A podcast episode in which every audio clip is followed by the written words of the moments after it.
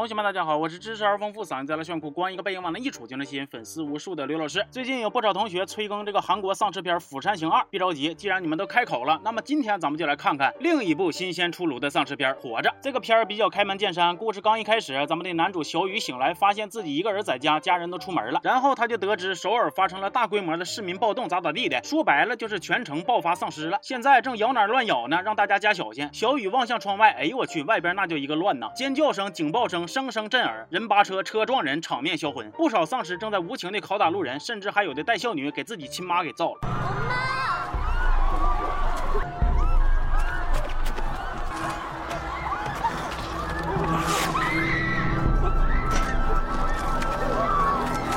外边乱作一团，楼中也不消停，各种呜嗷喊叫的声音不绝于耳。好信的小雨等到声音渐弱后，开门瞅瞅，一个男的呲溜钻进了他的屋里。这个男的自报家门，说是他的邻居，想在这躲一会儿，他去趟洗手间。小雨听到电视中科普被丧尸感染者的特征，说是被丧尸咬了或者挠了就会被感染，而被感染者会在某一时刻突然暴力起来，主要症状就是尖叫和眼睛流血。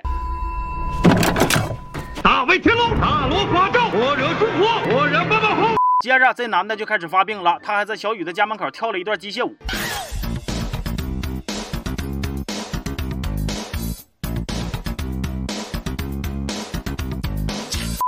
好在是后来小雨有惊无险的把他撵了出去，惊魂未定的他大气直喘呐，把冰箱怼到了门口，以防外敌入侵。哎，等会儿，你这个门不是往外开的吗？那这个冰箱放的，我承认我有赌的成分。说稍微缓口气的小雨看着手机，现在手机信号也是时有时无，他打了几次电话都没打通，有时候稍稍有了点信号，能收到父母报平安的短信，他家人还告诉他一定要活下来。那小雨现在面临的生存问题主要来自两个方面，一方面是肉体的，居家隔离，这个粮食就比较紧张，人是铁，饭是钢，一顿不吃饿得慌；另一方面是精神的，现在他是手机、电脑都没有信号，他憋屈啊。小雨把手机绑在了无人机上边，放出去环顾一周，附近哪哪都是丧尸啊。无人机升高，好不容易手机有点信号了，他想打个电话，哎，无人机没电了。我太难了。有天晚上，他还看到一群丧尸围攻一个女警，可怜的女警就连想开枪了结自己都没有机会，直接就被他们给啃了，枪留在了地上。小雨看着这一幕，既愤怒又无奈。然而，还没等小雨恢复情绪，来自门口的声音再次令他陷入恐慌。一只丧尸破门而入，被夹在了冰箱那里。我一瞅，行啊，这冰箱真是没白放啊，还能卡位了。当然了，这一招只能防体格子比较大的丧尸，这要是我，直接一个丝滑的小侧身就钻过来了。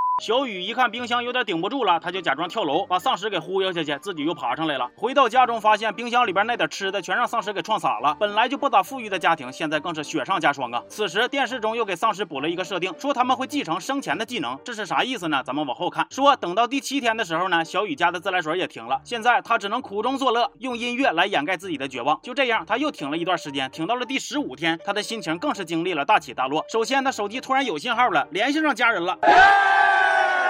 可是电话那头就传来了家人被丧尸伤害的声音啊！小雨在悲愤之中终于绷不住了，出门找丧尸泄愤。他是支棱起来了，不缓过劲来的他，面对众多丧尸还是回屋了。他怂了啊！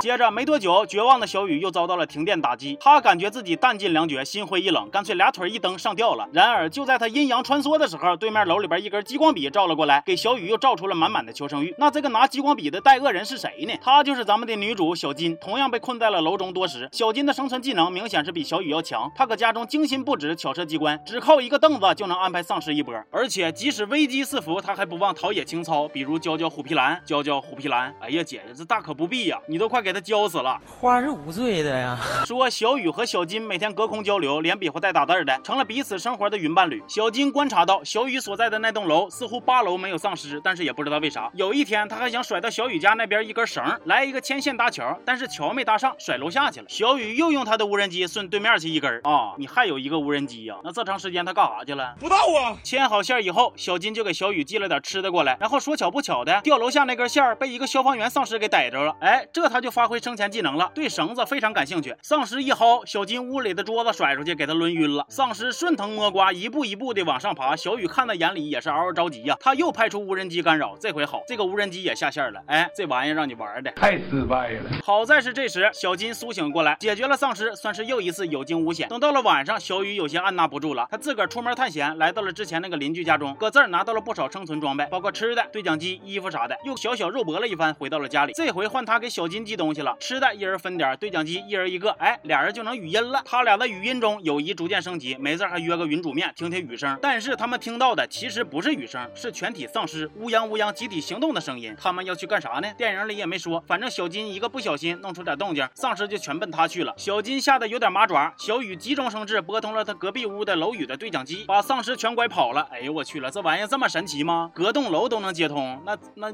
有这玩意早咋不用呢？接着，小金和小雨又研究研究，决定共赴八楼一探究竟。小金捋着绳从窗中跃下，小雨也过来迎他。俩人在楼下跟这些丧尸火拼，肉搏咔咔一顿磕，但是毫发无损，甚至还把枪捡走了，合理，完全合理。然后他俩竟然乘坐电梯，对你没有听错，就是电梯。到了八楼，可是八楼并没有什么神奇之处，丧尸们还是跟了过来。小雨和小金眼瞅着就要走投无路了，突然一扇门打开，一个大叔救了他俩，还给他俩点吃的喝的。但是你以为这个大叔是带善人吗？No No No，大叔其实给他俩下。药了，俩人吃完喝完没多久就晕过去了。他把小金带到了另一个房间，关门上锁放老婆。原来他老婆也丧尸化了，这是要投食啊！醒来的小雨拿起枪跟大叔对线，大叔竟然还想讲点大道理。